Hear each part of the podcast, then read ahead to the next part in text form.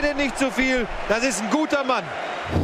Herzlich willkommen, meine Damen und Herren, zu Bundesliga Live, die einzige Fußballsendung der Welt. Heute mit dem dynamischen Duo, die drei von fünf Punkte in Humor und die vier von fünf Punkte in Sachen Kompetenz heute bei Bundesliga. Der Rest ist aus unterschiedlichen Gründen nicht da. Der eine feiert Kindergeburtstag, der andere ist in New York und ähm, Und Nico ist irgendwo auf einem Wo? Urlaub. Im Urlaub, Glaub mal ich. wieder. Ja. Und so müsst ihr heute Vorlieb nehmen mit äh, uns beiden. Aber es wird trotzdem eine knackige Sendung, so viel kann ich schon mal sagen, weil so viel passiert ist am Spieltag. Es ist ein unglaublicher Spieltag gewesen. Ja. Wahnsinnig. Ich hab, äh, muss ganz ehrlich sagen, letzte. Woche haben wir so ein bisschen geschimpft über die Bundesliga. Dieses Jahr, äh, dieses Mal muss ich sagen, ist die Bundesliga geil? Ist sie nicht geil? Ist es nicht, ist es nicht, Mhm. wird ja einem da nicht Fußball zum Sch- Zungeschnalzen geboten? Das geht, glaube ich, nur um die Eintracht hier gerade, oder? Bin ich schon bei der Eintracht? Nein, bin ich noch nicht. Ähm, ja, wir werden heute natürlich über den äh, Spieltag reden. Wir haben lange überlegt, weil es war ja ein sehr wichtiges Spiel auch vom HSV gegen den Tabellenletzten, gegen den ersten FC Köln und ähm, eigentlich wäre es ja eigentlich prädestiniert dafür gewesen, dass Nils hier zehn Minuten das hat er abledert. sich schlau hingelegt, sagen wir es so. Ja. Diesen Geburtstag seines Sohnes. Ist natürlich ein bisschen blöd, aber es ist so ein, emo ein emotionales Spiel. Und ich würde sagen, wir fangen direkt mit der Bundesliga, äh, mit der Spieltagsanalyse an und fangen Mit dem- direkt an, über den HSV zu reden. Mit dem Topspiel der Woche quasi. Ist es das Topspiel der Das ist Woche? der Topspiel der Woche, ja. Okay, dann hier, Bumper ab. Und jetzt haben wir uns überlegt, Ja. Tobi, ja, wir haben uns überlegt, dass wir. Das ist ja so ein Riesenthema. Als Trainerwechsel hast du ja auch nicht alle Tage da.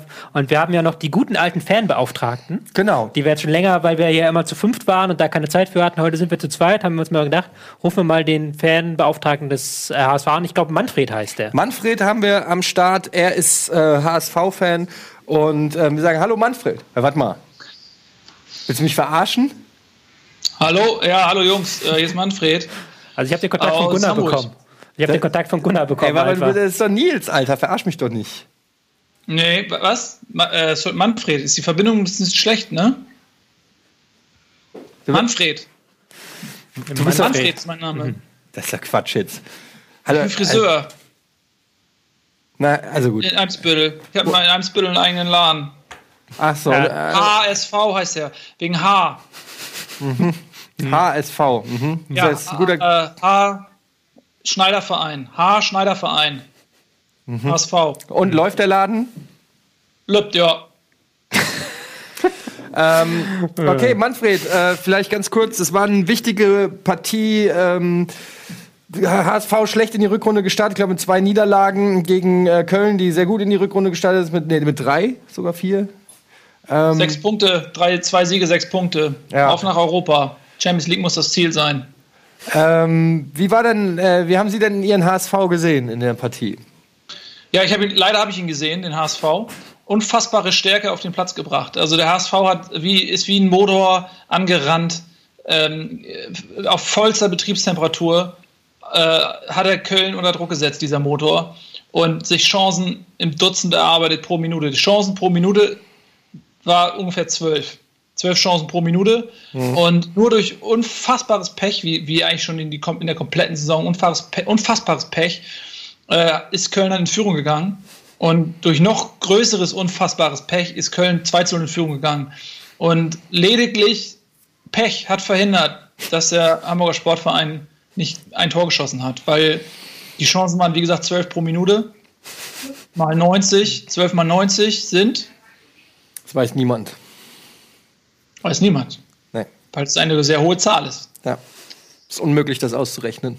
Unmöglich. Ähm, wir haben Ja. Sie äh, jetzt ähm, so den, den, den Gemütszustand. Wie kam Ihnen der HSV vor? Herr, ähm, Sie, gut. Stabil, stabil. Stabil. Stabil. Also der RSV ist ja so ein bisschen mh, wie so ein toter Patient, der an so einem äh, Analysegerät angeschlossen ist. Ist ja, die Kurve ist konstant in den letzten drei, vier, fünf Jahren. Also da bewegt sich nicht viel. Wenig Ausreißer nach unten, wenig Ausreißer nach oben. Und das hat der HSV wieder abgeliefert.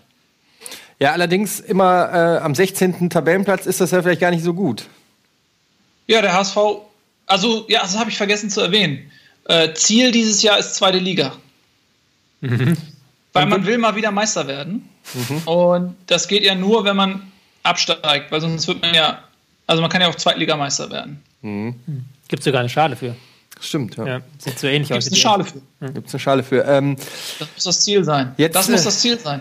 Jetzt hat der HSV auch tatsächlich fußballisch, würde ich sagen, nicht berauschend gespielt. Äh, Köln war nicht schlecht, muss man sagen. Mhm. Ähm, aber also wenn ich das mal vielleicht kurz sagen darf, ich habe äh, mir die komplette Partie angeguckt und war wirklich ein bisschen erschrocken, wie wenig spielerische Substanz da vorhanden war. Sehr viele Fehlpässe, komplette ähm, teilweise Überforderung in Situationen. Also man hatte zu keinem Zeitpunkt wirklich das Gefühl, dass der HSV da einen Gameplan oder sowas hat, sondern ähm, die Spieler waren hatten den Ball und man hat das Gefühl, sie wollten den Ball einfach nur möglichst schnell irgendwie loswerden und im Zweifelsfall zum Gegenspieler.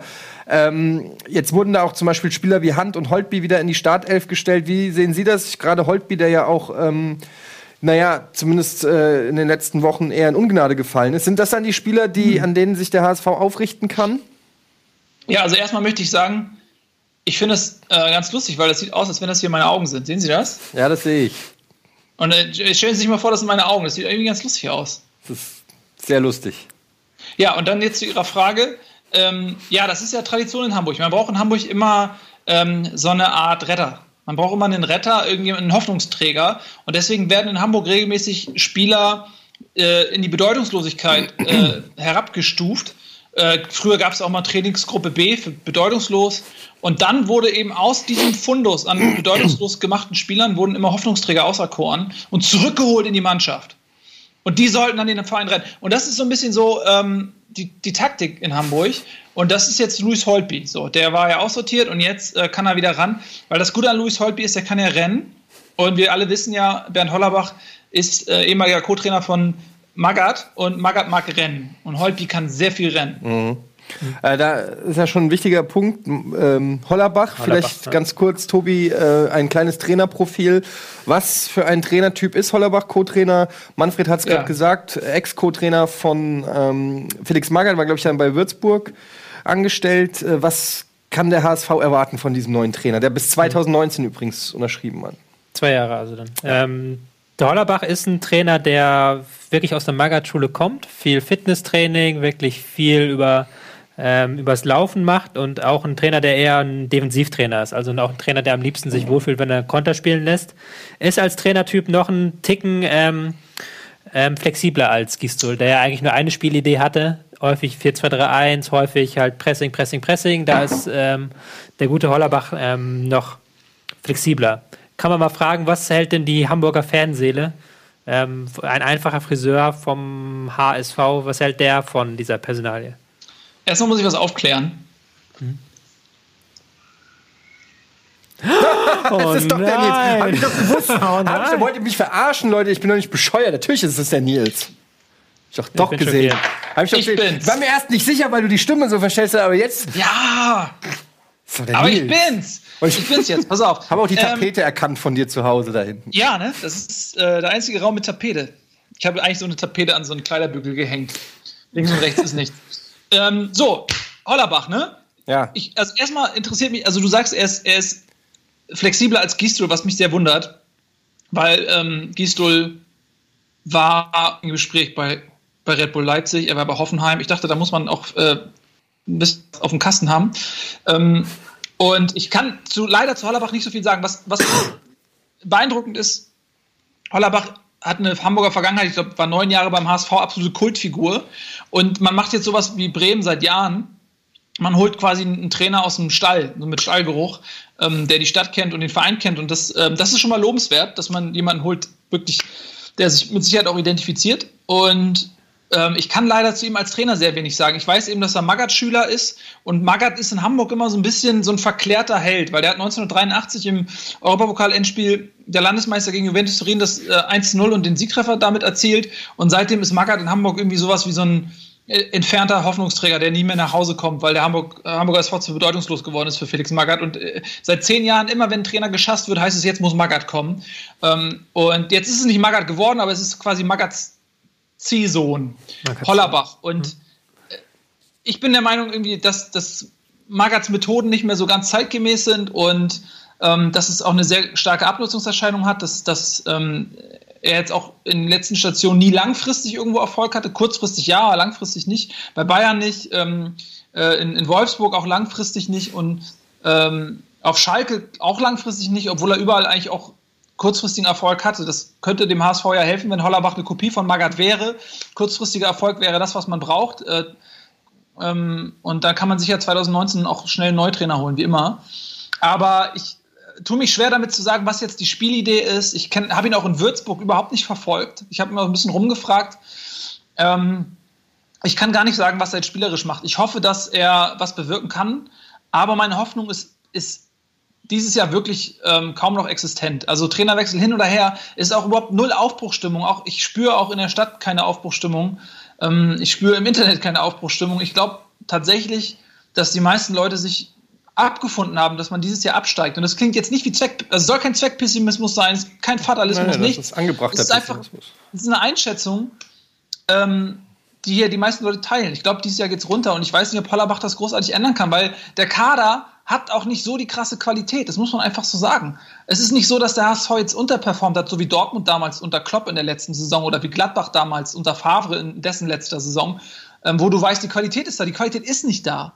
Und mhm. ich weiß nicht, wo Hollerbach sie hernehmen will, weil die anderen Mannschaften haben eine Qualität. Selbst Köln ist jetzt nur noch drei Punkte weg. Bremen, habt ihr Bremen gegen Bayern gesehen, was die zeitweise da gespielt haben? Ähm, wer, wer soll denn die Mannschaft sein, die am Ende der Saison unter, unter ähm, Hamburg steht? Das sehe ich halt einfach nicht. Ja, ich, ich, ich stimme dir zu. Ich glaube auch, ähm, dass es dieses Jahr wirklich soweit ist. Ich habe immer ähm, gesagt, es passiert nicht, aber nachdem ich jetzt auch ein paar Mal den HSV spielen sehen habe, also ähm, es wird ist halt natürlich auch, es gab auch so die Frage, hätte man den Trainerwechsel nicht schon in der Winterpause vollziehen sollen, so dass der Trainer eventuell dann noch Chancen hat, ähm, sowohl was Verpflichtungen angeht, gut, da bleibt noch ein kleines Fenster, wobei da ist ja auch die, die Kassen sind ja auch jetzt nicht prall gefüllt und halt ähm, in, in den taktischen Bereich noch was zu machen. Jetzt im laufende, laufende Saison, ich glaube, die nächsten Spiele sind auch nicht gerade leicht, die da auf den HSV zukommen, ist es natürlich extrem schwer und man hat ja auch gesehen, dass die Spieler enorm verunsichert sind. Also da ist ja ähm, wirklich ja. diese klassische Abwärtsspirale, die in den Köpfen ist und ähm, die Verunsicherung, die, die, auch diese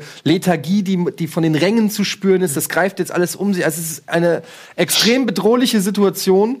Und ähm, ja, wenn du gegen Köln zu Hause, sage ich mal, auch dann so schlecht aussiehst, dann gibt es natürlich wenig Grund zur Hoffnung. Ähm, aber gut, rein mhm. punktetechnisch ist natürlich noch alles drin, muss man an der ja. Stelle sagen, aber es wird brutal schwer, glaube ich, für den HSV.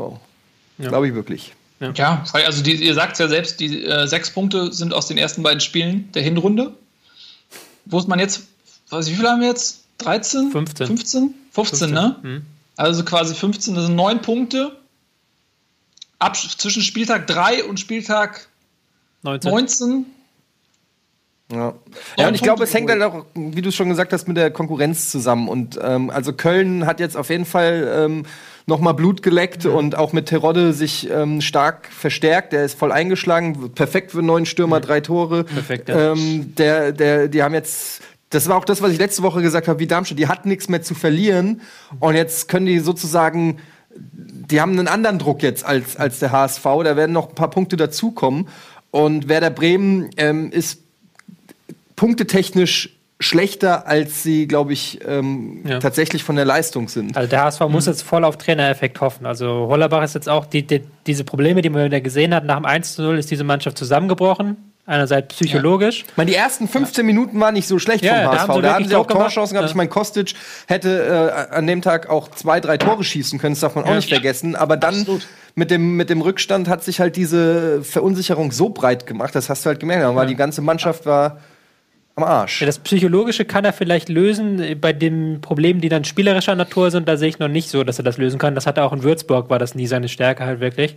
Da hat er auch noch Spieler, andere Spieler gehabt, natürlich klar, aber es ist jetzt nichts, kein Trainer, der jetzt für irgendwie ein ausgefallenes Ballbesitzspiel oder sowas steht, sondern er muss jetzt halt wirklich als Psychologe arbeiten und die Mannschaft wieder irgendwie hin, hinbekommen, dass sie ja. punktet. Ich glaube, jetzt haben sie relativ schwer Spieler aber auch. Also es ist jetzt auch nicht der beste Zeitpunkt jetzt, wo ich einen Trainer wechseln möchte. Ja, nächste ja, Woche also genau in das Leipzig. Genau das, was Tobi sagt also nächste Woche in ja. Leipzig, dann zu Hause gegen Hannover, die ähm, auch sehr stark gespielt haben am Wochenende. Ja. Und dann in Dortmund. Also das ist ein Auftaktprogramm, was du nicht haben willst als Trainer. Ja. Äh, und es ist genau das Ding. Hollerbach ist halt ein Typ, also ich gehe davon aus, dass er sehr viel Schule Magath hat, weil er sehr lange Co-Trainer war bei Magath. Ähm, und wir wissen alle, wie Magath arbeitet, nämlich mit Medizinbällen und der lässt richtig Konditionen pauken und so.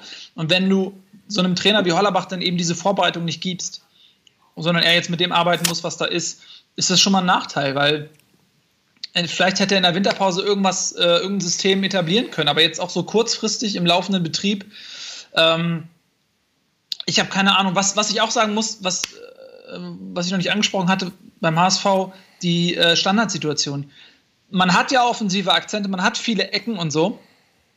Die Ecken sind, also die eigenen Ecken sind harmlos und bei den Ecken der Gegner fängt man sich regelmäßig Tore. So hat man diverse Spiele verloren, ähm, dass man oft das 1-0 über Ecken bekommt. Ich weiß auch nicht, ob der trainiert wird oder was. Vielleicht kann er da mal ansetzen, dass er einfach mal ein paar vernünftige ähm, Standardsituationen trainiert. Da brauchst du natürlich auch einen, der Standards schießen kann. Gibt es ja, auch nicht so viele.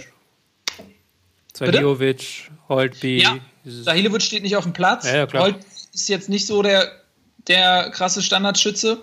Und äh, Iron Hunt, theoretisch ja, aber muss man sich mal angucken, die, die Standardsituation. Also bis auf jetzt den Freistoß gegen das Lattenkreuz, ähm, was so Flanken angeht oder Ecken angeht oder so, das ist einfach, wenn du so eine Mannschaft bist wie der HSV und so spielst wie der HSV und so wenig Mittel hast, dann muss man über Standardsituationen Tore schießen, weil du sie anders nicht erzielst. Und das haben andere Mannschaften verstanden.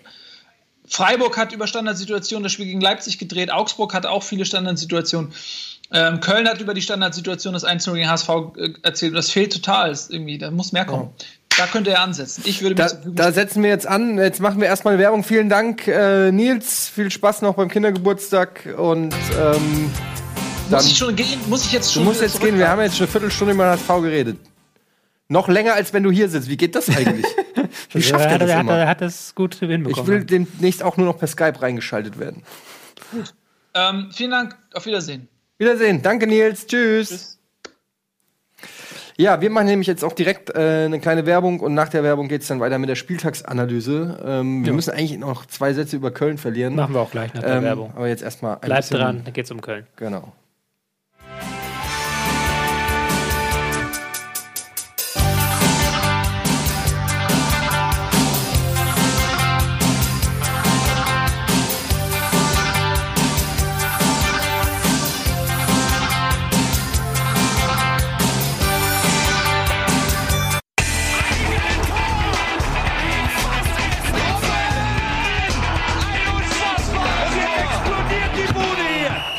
Nicht zu viel. Das ist ein guter Mann.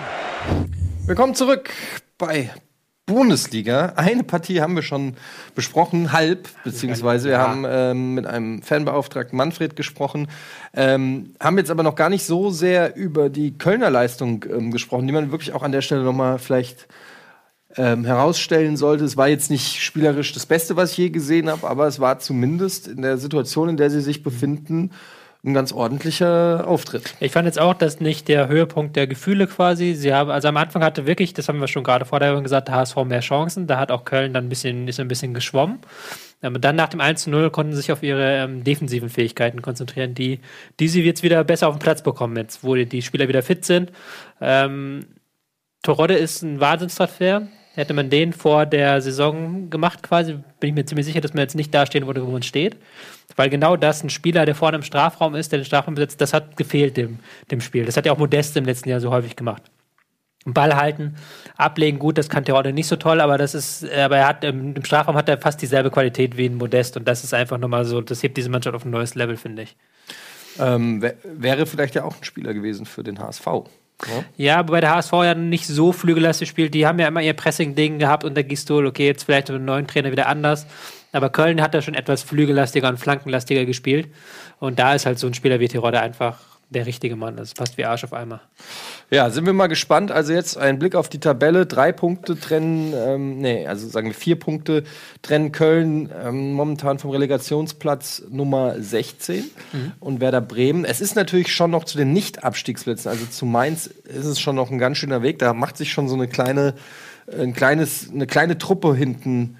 Ähm, also da ist schon die erste große Lücke. Dann kommt das große Mittelfeld sage ich mal. Wobei du hast ja noch mal zwischen 13, zwischen Wolfsburg und ähm, Freiburg auch noch mal einen kleinen Sprung.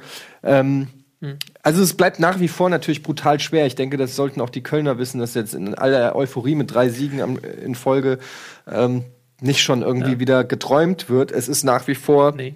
Du musst, brutal schwer. du musst auch wirklich bedenken, dass Bremen hat die letzten Spiel, von den letzten fünf Spielen ging es viermal gegen Hoffenheim, gegen Dortmund, gegen Leverkusen, gegen Bayern. Und da haben sie trotzdem noch vier Punkte rausgeholt. Also Bremen ist halt wirklich, die, die sehen zwar aus, als ob sie da unten mit weg sind, aber die sind eigentlich besser als 16 Punkte. Also das ist nochmal ganz heftig. Und ähm, dann acht Punkte schon auf Mainz, Stuttgart, Wolfsburg, das ist schon eine äh, Hypothek immer noch. Also es ist immer noch, die Chancen da sind jetzt auf jeden Fall wesentlich besser. Also dieser Sieg gegen den HSV musste unbedingt sein. Ohne den habe ich ja gesagt, ohne den kannst du es vergessen. Aber mit diesem Sieg jetzt haben sie wirklich dann die Chance, auch sich so einen Lauf zu erarbeiten. Genau. Und ähm, zu Hause jetzt gegen Augsburg, Köln als nächstes sind Big Points, würde ich Das mal sind sagen. auch wieder Big Points, ja. Ja. Also die, wenn sie jetzt dann nochmal den hinterherhauen, noch einen Sieg hinterherhauen, dann haben sie den HSV auch schon ähm, eingeholt. Gehen wir mal davon aus, dass die jetzt gegen wen haben sie spielen jetzt gegen In Leipzig. in Leipzig, dass sie da nicht unbedingt punkten werden. Dann ist das schon ein Big Point, ja. Ja.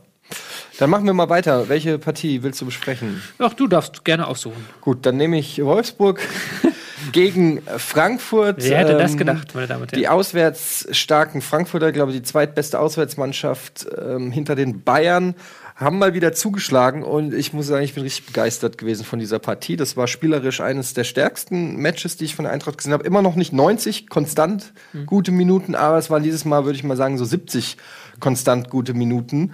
Ähm, Wolfsburg allerdings auch erschreck, äh, erschreckend schwach, fand ich. Äh, da ist immer die Frage, waren die so schwäch, schlecht oder waren die so gut? Aber was mir auffällt bei, bei der Eintracht ist, ähm, im Gegensatz zur Hinrunde jetzt, ähm, was sicherlich, habe ich auch schon gesagt, durch die Hereinnahme von Mascarell, ähm, äh, ähm, was daran liegt, weil er einfach äh, sehr spielerisch sehr stark ist, die eine sehr hohe Passquote hat und aber gleichzeitig auch dafür sorgt, dass ähm, er mit Boateng sehr gut, äh, mit diesem sozusagen Hasebe, Mascarell, Boateng hast du einfach drei Leute, die sehr gut die Bälle verteilen können.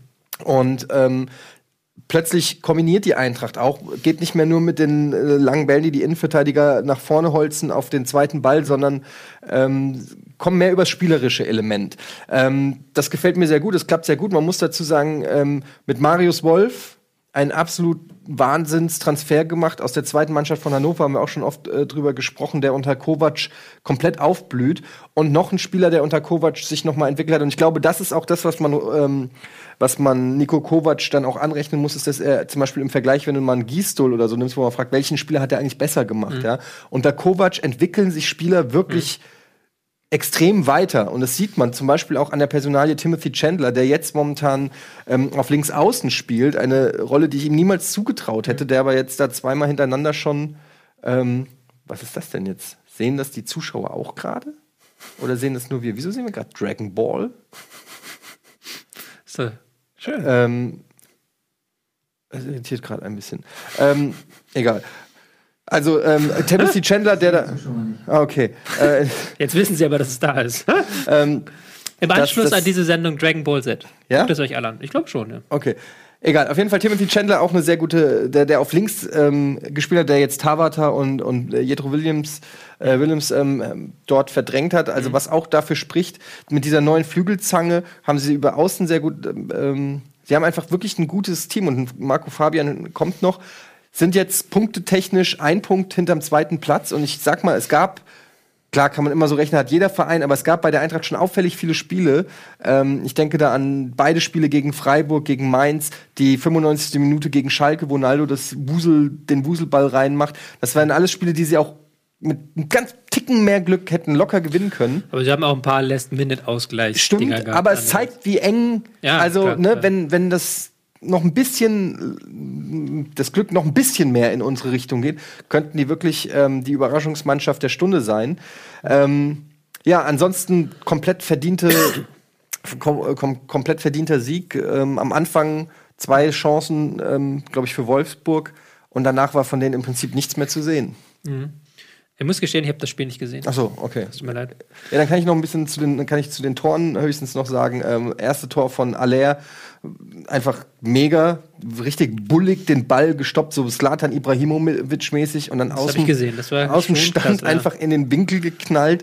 Sah Tisserand auch nicht so ganz gut aus, aber das war auch echt einfach ein krasses Tor. Und dann, ähm, ja, noch das äh, Tor von Timothy Chandler, toll rausgespielt von Marius Wolf über rechts äh, mit viel Übersicht und ähm, dann noch mal eine Ablage von Aller nach Reingabe von Boateng, der den äh, über den 16er lupft. Aller köpft äh, zum eigenen Mann und Jovic, der Joker, ähm, sticht. Und dann muss man natürlich sagen, der Freistoß von Maxi Arnold, das war schon ein Schuss, den man ähm, neidlos anerkennen muss. Der war ganz nice. Das war ein richtig schöner Freistoß, komplett reingezimmert in die Ecke von, von der rechten Strafraumkante. Ähm, ja, es war eine wirklich überzeugende Leistung. Eintracht komplett verdient gewonnen und ich muss sagen, mit, mit so einer Leistung, dann bin ich auch happy, weil es nicht nur punktetechnisch lief, ja schon die ganze Saison relativ gut nach Eintracht-Maßstäben. Aber wenn ich dann auch sehe, dass da wirklich Fußball gespielt wird, dann schlägt tatsächlich so ein bisschen das Herz höher. Mhm. Und ähm, ja, die haben jetzt natürlich auch ein unheimliches Selbstbewusstsein.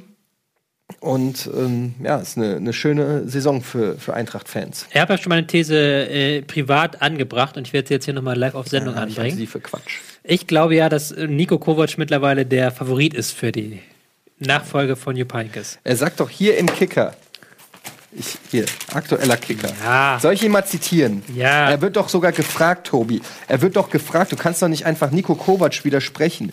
So, hier, wo steht's denn? Ähm, ja, Irgendwo steht es auf jeden Fall. Er wird gefragt, aber das muss ja nichts heißen. Aubameyang hat auch gesagt, er will seine Karriere in Dortmund enden, bestimmt mal, wenn du das richtige Interview findest. Hier steht's, ich liebe die Eintracht, scheiß auf Bayern München. Wo steht's denn? Ich, yeah. Auch jetzt brodelt die Gerüchteküche. Sie könnten im Sommer Jupp Heinkes als Bayern-Trainer beerben. Zu den Bayern gibt es überhaupt keinen Kontakt. Das garantiere ich zu 100 Prozent. Ist ein Ehrenmann. Stand heute bin ich nächstes Jahr Trainer bei Eintracht Frankfurt, weil ich bis 2019 unter Vertrag stehe. Ich bin gerne hier und glücklich. Mir ist die sportliche Perspektive wichtig und ich finde, wir machen es ganz gut. Es bewegt sich was. Wir könnten sicherlich noch ein bisschen mehr erreichen. Das würde ich mir wünschen. Ja, aber. Sowas sagst du doch nicht, wenn du Gut, dann lass im, im Kämmerchen schon mit Uli Hoeneß im Bett Aber warst. die, er wird nicht bis 2019, das glaube ich nicht. Ich glaube, ich bin da, glaube ich, mittlerweile sehr sicher. Also ich glaube, Nagelsmann wollen sie nicht, weil sie gesehen haben, dass der jetzt diese Doppelbelastung nicht verkauft hat, weil er diese Saison unterperformt. Tuchel wollen sie auch nicht, sonst hätten sie Tuchel längst geholt. So. Sie hätten nicht dieses ganze Heinkes-Ding gemacht können, Tuchel hätten sie längst haben können. So. Heinkes will er selber nicht mehr weitermachen. Löw kannst du im Sommer nicht holen. Und Kovac, der, der gibt sich auch in diesem Interview, deswegen bin ich darauf gekommen, in diesem Interview gibt er sich wieder so staatstragend, so, so. Ja, aber das ist ja immer. Der redet, ja, der, ja, klar, aber der ist, der ist halt, der ist halt schon so staatstragend und der ist ein Ex-Bayer, die holen ja derzeit nur Ex-Bayern wieder zurück, Salih Mitchell zum Beispiel. Wenn das würde auch Frings, zu, kann sonst Frings holen. Ja. ja, aber, aber der ist halt auch, der ist halt, der hat auch dieses Bayern-Gehen, was man, was man da sehen möchte. Und er lässt jetzt plötzlich auch einen taktisch anderen Fußball spielen als die meisten anderen Trainer der Bundesliga, lässt plötzlich auf Ballbesitz spielen, was ja auch da eine, ich will nicht sagen eine Bewerbung, aber das sieht man bei Bayern nicht ungern. Du willst, äh, jetzt nee, unbedingt, nee. du willst jetzt unbedingt nee, nee, was, ist, was ist mit Hasenhüttel? Ja, Hasenhüttel ist ja bei Leipzig. Ja, und Kovac ist bei Eintracht. Was ist denn das für ein Argument? Ja, aber Hasenhüttel hat ja auch kein Bayern gehen. Ich glaube, der war irgendwann mal bei Bayern auch. Kann das sein? Der, der heißt Hasenhüttel. Mehr bayerisch geht ja wohl nicht. Hasenhüttel wird Der war aber bei den Amateuren, glaube ich. Bin mir gerade gar nicht sicher, ob ich den mit Weinzell verwechsel. Aber äh, nee, ich glaube schon, dass der Kovac, dass der, dass der der Mann ist, den sie haben wollen. Willst du wetten? Nee, also wetten, ja, nee, das nicht. Nee. Gut. Mal nachher verlängert Heinkes und dann weiß man es auch nicht so genau. Aber wen hast du denn sonst? Wen, wen willst du sonst nehmen? Sonst der ja, da gibt da gibt's hier irgendwelche internationalen Supertrainer gibt's schon. Was ist denn mit äh, ähm, Asen Wenger? Was? Der geht weg? Nee, aber den holen sie nicht. Ja, Die haben gerade Ancelotti geholt und haben gemerkt, okay, außer dem Namen ist da nichts hinter. Und dann holen sie jetzt nicht Wenger, wo du, wo die dieselben Dinge, die du über Lancelotti gehört hast, nämlich, dass da nicht so heftig trainiert wird, dass die Methoden etwas veraltet sind, dieselben Dinge hörst du auch über Wenger. Dann holen sie jetzt nicht Wenger hinterher. Und ich bin mir schon sehr sicher, dass sie jetzt auch jemanden holen wollen, der Deutsch spricht, äh, weil das geht ihnen nämlich, das hörst du nämlich bei allen Leuten, mit denen du in der Siebenstraße redest, dass du denen auf den Sack ging, dass weder Guardiola noch äh, Ancelotti richtig Deutsch sprechen konnten. Ich kann mir auch vorstellen, dass das Thema Tuchel noch nicht vom Tisch ist, dass sie ihn vielleicht nicht äh, im Laufe der Saison holen wollten, dass vielleicht auch ein Tuchel gesagt hat, ich komme gerne, aber ich will eine Vorbereitung machen, ich will äh, Transfers mitbestimmen und nicht irgendwie ähm, jetzt hier äh, so die vorgesetzte Suppe auslöffeln. Könnte doch auch sein. Das kann sein, aber ich, ich glaube es halt nicht. ich glaube es immer noch nicht, dass, dass, dass, dass sich äh, Heinkes mit seiner Wurstfabrik da hinsetzt mit ähm, Thomas Tuchel und veganen, vegane Schnitzel isst und sich meditiert. Ja, ich glaube auch passt nicht. Einfach, das ja, passt einfach vom Vibe her nicht. Aber echt? Kovac passt überhaupt nicht Natürlich, zu Natürlich, nat oh, Kovac passt doch wie Arsch auf Eimer auf zu Hoeneß. Was? Der gibt ihm eine Nackenklatsche. Ja, eben. Und sagt, jewiger. ja, eben. Nein, nein, nein, nein. Äh, Hör Mit mal auf jetzt. Typen kann er. Tobi, du machst mir echt schlechte Laune. Jetzt hör mal auf. ähm, die sollen hier in Ottmar Hitzfeld holen, mir, mir nicht auf den Sack gehen. So, Ja. wir reden jetzt auch mal vielleicht direkt über die Bayern. Ja, wollte gerade sagen. Ähm, Bayern gegen Bremen 4 zu 2 ähm, klingt jetzt erstmal wie eine klare Angelegenheit, war es aber überhaupt nicht. Ähm, Bremen erstmal 1-0 in Führung gegangen, ähm, dann die Bayern 2-1 vorgelegt, dann nochmal 2-2 durch ein Eigentor von Süle. Und dann am Ende haben sie natürlich noch mal mit durch die durch ihre individuelle Klasse würde ich sagen ähm, das Spiel entschieden. Aber die Bremer haben ähm, haben ordentlich dagegen gehalten. Wie hast du die Partie gesehen? Ich fand sogar also den Sieg ein bisschen glücklich für die Bayern. Also den hat Bremen sich selbst eingeschenkt, den, den Sieg letztlich, weil die Tore waren jetzt keine so eine Dinger, wo du denkst, die sind unverteidigbar oder die waren super geil herausgespielt.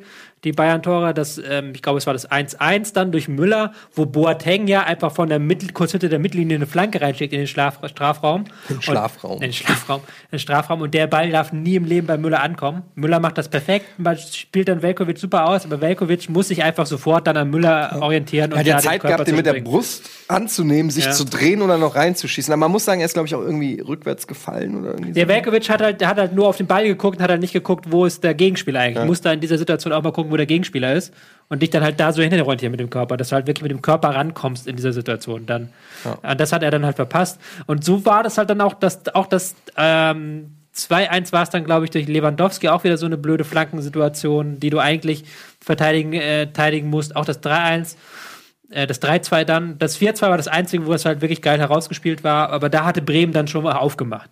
Eigentlich hatte Bremen das super unter Kontrolle, haben halt wirklich das Zentrum zugemacht, haben Martinez zugestellt, haben dann geguckt, okay, da spielen Ramos und Müller, das sind jetzt keine klatschenden Sechser, die spielen da im Mittelfeld.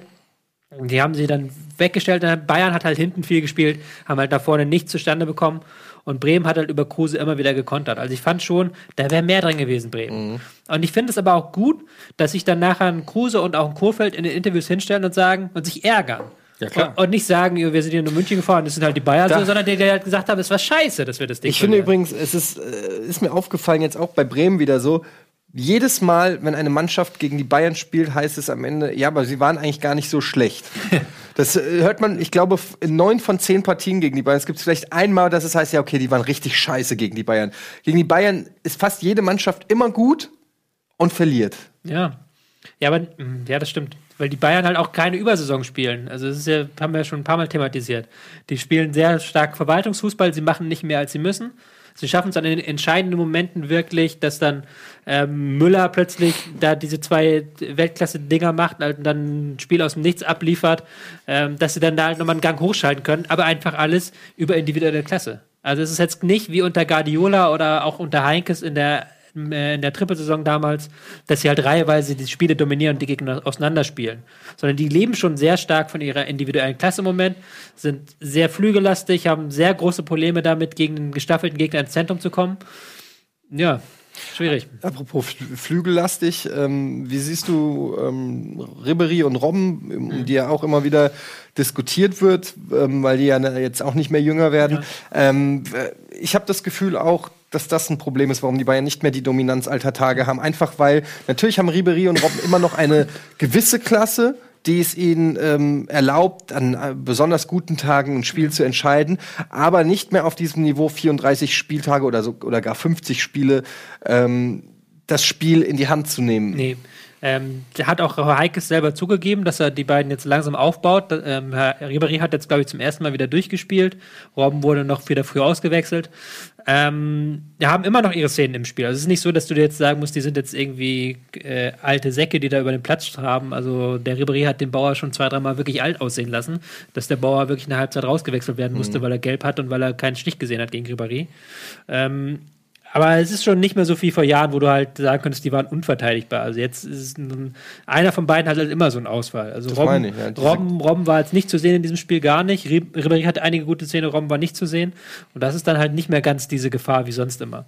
Andererseits haben sie dann halt einen Spieler wie Müller, der dann plötzlich im Strafraum Präsenz zeigt oder ein Rames, der halt auch wirklich in den entscheidenden Szenen dann auftritt. Rames hat ja auch ein sehr gutes Spiel gemacht, zumindest in diesen entscheidenden Situationen. Die Bayern haben auch abseits vom Platz äh, von sich reden äh, gemacht und zwar durch die Verpflichtung von Leon Goretzka, äh, wo sogar gemunkelt wird, dass das noch im Winter über die Bühne geht. Das glaube ich nicht. Ähm, Glaub ich nicht. Wie schätzt du diesen Transfer ein, auch aus taktischer Sicht? Das heißt, Vidal wird dafür im Sommer freigestellt, äh, zu wechseln. Ähm, ist das so eine Schlüsselposition? Weil wenn wir jetzt gerade auch über Robben und Ribery reden, ich würde fast denken, ich meine, Thiago ist lange verletzt gewesen jetzt oder ist noch verletzt. Ähm, Im zentralen Mittelfeld habe ich jetzt bei den Bayern, klar, ist, dass die Bayern sich um so einen Spieler wie Leon Goretzka traditionsgemäß immer bemühen, aber Handlungsbedarf hätte ich jetzt weniger in der Zentrale gesehen als auf den Flügeln. Nö, das stimmt. Also Handlungsbedarf nicht, aber das hat man schon am Wochenende, war, glaube ich, ein gutes Beispiel. Dass ähm, zwischen Martinez und dann Rodriguez und Müller, die ja beide eigentlich eher eine sehr offensive Rolle spielen, da hat ein Spieler gefehlt. Und da ist es jetzt auch so, dass jetzt, wo Thiago verletzt ist, der das auch spielen kann, aber auf eine ganz andere Art spielt, äh, oder Vidal, der dann auch was gebracht hat, als er gekommen ist, dass da noch so ein Spielertyp fehlt, der halt so ein Verbindungsglied ist, gleichzeitig hinten im Aufbau helfen kann, aber auch ein Antrieb nach vorne ist. Da ist, glaube ich, Goretzka schon ein sehr spannender Mann. Einfach auch, der ist ein Riesentalent. Also, das ist so ein Spieler, den die Bayern holen. Kann man jetzt wieder darüber reden, was das für die Bundesliga bedeutet. Spannender macht es die Bundesliga nicht, so. Ähm, Ja, gut, aber also. die regen sich, viele haben sich aufgeregt jetzt am ich, Wochenende. ja, ich weiß, das finde ich auch ein bisschen albern. Also zum einen ist es kein Schalker Eigengewächs, sondern den haben sie selber geklaut aus Bochum. Und äh, zum anderen äh, ist das halt die besten Spieler der Vereine gehen zu den Bayern. So und äh, Schalke bedient sich dann wieder bei Freiburg oder bei was weiß ich wem und Dortmund bei und äh, Leverkusen bei Hamburg und Dortmund was auch immer. Also so ist es halt. Ne, das ist, ich finde, das ist immer das gleiche Thema. Ähm, Wenn Dortmund Lewandowski oder Götze oder Hummels kauft oder so, dann ja, ist, das, das ist die besten Spieler der Bundesliga, holt, holt sich in der Regel Bayern München. Mich wundert eigentlich, dass da noch nicht ähm, Timo Werner im Gespräch ist. Ja, wobei der in Leipzig auch nicht, glaube ich, so schlecht verdient. Ich glaube, Leipzig Meinst oder geht's, Dortmund können die Ja, aber Leute noch Goretzka halten haben, und sie so. doch angeblich auch 10 Millionen angeboten auf Schalke. Also ich glaube, Ja. da geht es nicht nur ums Geld. Nee, da geht es nicht nur ums Geld. Du willst ja auch als Spieler, muss man auch ganz ehrlich sagen, willst du Titel gewinnen. Du willst ja nicht nur Bundesliga, du willst Champions League regelmäßig spielen, du willst in der Nationalmannschaft eine tragende Rolle spielen. Das ist halt bei Bayern alles gegeben. Du musst halt wirklich dann bedenken, das will, ich mache jetzt hier den Ralf, äh, dass Bundesligaspieler haben ganz andere Interessen als ein als der Fan oder als äh, die Mannschaften so. Hm. Der Bundesligaspieler will ja Fußball spielen und der will sich so weit wie möglich weiterentwickeln. Du bist ja ein Siegertyp, du willst ja, du willst ja gewinnen, du willst ja Titel holen. So. Sonst wirst du ja kein sonst kannst du ja auch gar nicht diesen, diesen äh, ganzen Leid durchmachen, auch dieses ganze körperliche Leid, was du als Fußballspieler ja hast. So. Da, weil, weil du halt dich verbessern willst. Und das geht Ist immer bei den Bayern. Es, ja, es ist halt eine interessante, eigentlich ein, eigentlich ein Geniestreich der Bayern, dass sie mittlerweile so ein Monopol haben, dass die Meisterschaft nur über sie geht, sodass Spieler, die die Meisterschaft gewinnen wollen, gezwungen sind, über, äh, über die Bayern zu gehen, also zum Bayern Ja. zu wechseln. Es gab ja noch Zeiten, da hättest du gesagt, naja gut, wenn Schalke eine gute Saison spielt, ist auch mit Schalke der Titel möglich oder mit Leipzig oder mit Dortmund. Aber die Zeiten sind ja quasi vorbei. Das heißt, wenn du deutscher Meister werden willst, musst du zum Bayern wechseln. Punkt. Ja. Ich glaube aber schon, dass wenn du halt. Ähm, Also du kannst ja als du kannst ja als Manager Ja. schlecht zu einem Goretzka gehen und sagen, pass mal auf, Leon, äh, wir bauen dir eine Mannschaft, mit der wir nächstes Jahr den Titel angreifen. Das kannst Ja. du ja als als Heidel nicht machen. Du kannst aber dann theoretisch, wenn du, wenn du es dann doch mal mit Schalke schaffst, wirst du eher zur Legende, als wenn du mit den Bayern jetzt den Ja, aber Titel du und wirst es nicht schaffen. Du wirst es nicht schaffen. Ja, aber du kannst natürlich auch darauf spekulieren, dass du halt bei einem Verein bleibst und dann nicht in die Herzen der Fans spielst. Wobei auf, Aber du sagst ja selbst, wenn du Macht Titel willst, ja, wenn du Titel willst, so. Das ist halt das zweite Problem, da werden wir gleich nach der Werbung drüber reden. Das ist ja das Aubameyang-Problem quasi, beziehungsweise das Dortmund-Problem. Dortmund hat einen riesig geilen Kader, super geile Talente, aber die wollen eigentlich alle nicht in Dortmund bleiben. Ja. So, die sehen alle Dortmund als bist du mal durch. Dortmund gelaufen? Ja. Jetzt sind wir wieder da beim jede, Kennst- jede Sendung kennst kennst das eine andere Kennst du Stadt. das Interview mit Ke äh, Cassie Hummels, wo sie mal meinte, was ihr Lieblingsort ist in Dortmund? Hm? Der Starbucks am Hauptbahnhof. ist halt Casey Hummels. Habe ich nicht gelogen. Ja. Hat sie gesagt. Wir sehen uns gleich wieder nach der Werbung.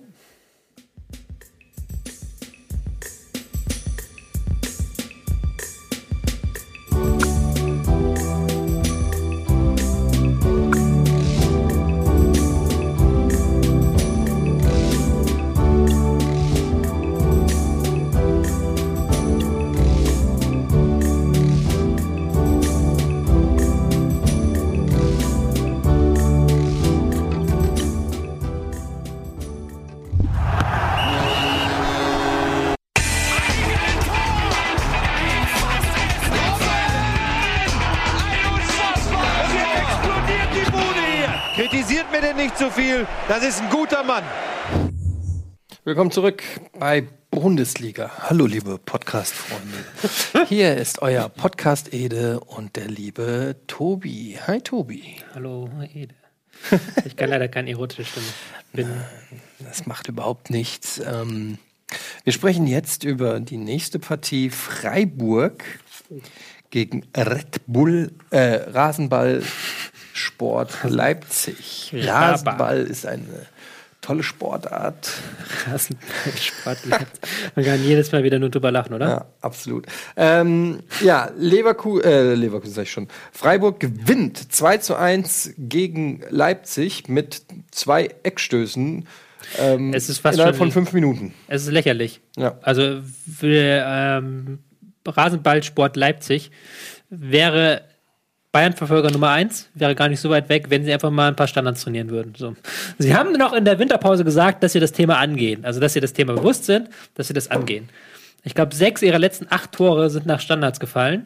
Gegentore. Gegentore, ja. Äh, Gegentore sind nach Standards gefallen. Und haben jetzt auch wieder zwei Dinger kassiert, was, wo du dir denkst, das kann doch, kann doch nicht der Ernst sein von den, den Jungs so. Haben das Spiel nach dem 1-0 eigentlich unter Kontrolle.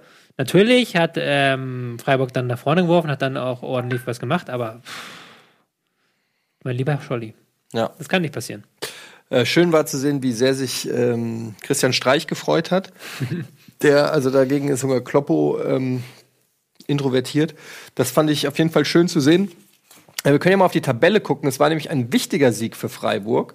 Äh, Und zwar konnten sie durch die drei Punkte sich so ein bisschen lösen von diesen, ähm, ja, von, von äh, den Abstiegskandidaten. Natürlich können sie noch lange nicht, ähm, sage ich mal, sich ähm, ja, damit ähm, das, den Thema, das Thema Abstieg äh, abhaken, aber gerade auch mit minus 13 der Tordifferenz, aber wir sehen hier mit 23 Punkten jetzt schon sieben Punkte.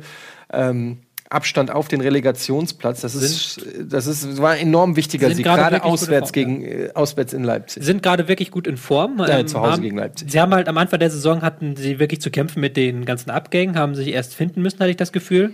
Ähm, Petersen jetzt als vorne als Zielspieler, der jetzt nicht mehr nur Teilzeitkraft ist, sondern Vollzeitkraft ist, ist wichtig.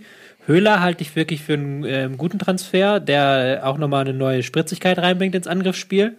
Ähm, Koch zeigt jetzt, hat jetzt so ein bisschen ähm, im Mittelfeld wieder ein bisschen, ähm, auch wieder ein bisschen Energie im Spiel gegen den Ball reingebracht. getroffen, hat. auch Hat gegen die Eintracht getroffen, Hat auch gegen die Eintracht getroffen. Ähm, hat, da bringt er auch wieder viel Energie rein. Ähm, also das ist schon eine Mannschaft, die sich jetzt so langsam gefunden hat und der halt auch defensiv wieder äh, besser spielt. Also wirklich dieses Pressing, was Streich auch sehen will, besser umsetzt, dieses Verschieben. Jetzt am Wochenende wieder mit Fünferkette aufgelaufen, haben aber auch schon mit Viererkette sehr erfolgreich gespielt. Also da sind sie auch flexibel. Aber Standards sind halt auch ihre, Haupt, ihre Hauptschwäche. Also man kann jetzt auch nicht davon sagen, dass Freiburg diese spielerische Megamannschaft ist. Das sind sie nicht. Erwartet aber auch ja Erwartet ne? keiner, nee, natürlich. Ähm, wobei sie mit Suyunshu und Kempf schon ganz gut hinten rausspielen können, aber auch da natürlich einfach die individuelle Klasse ein bisschen fehlt. Ähm, aber es ist halt schon okay. Und wenn du dann die Standards, was schon immer eine Stärke unter Streich ist, weil sie das auch wirklich intensiv trainieren, haben sie jetzt durch Standards wieder diesen wichtigen 2-1-Sieg geholt. Ja. Ähm, für Leipzig natürlich auch ein herber Rückschlag.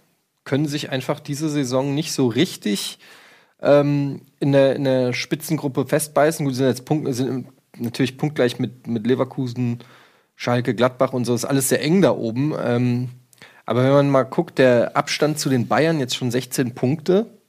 Letzte Saison haben wir drüber geredet, da wächst ein dauerhafter Bayern-Verfolger.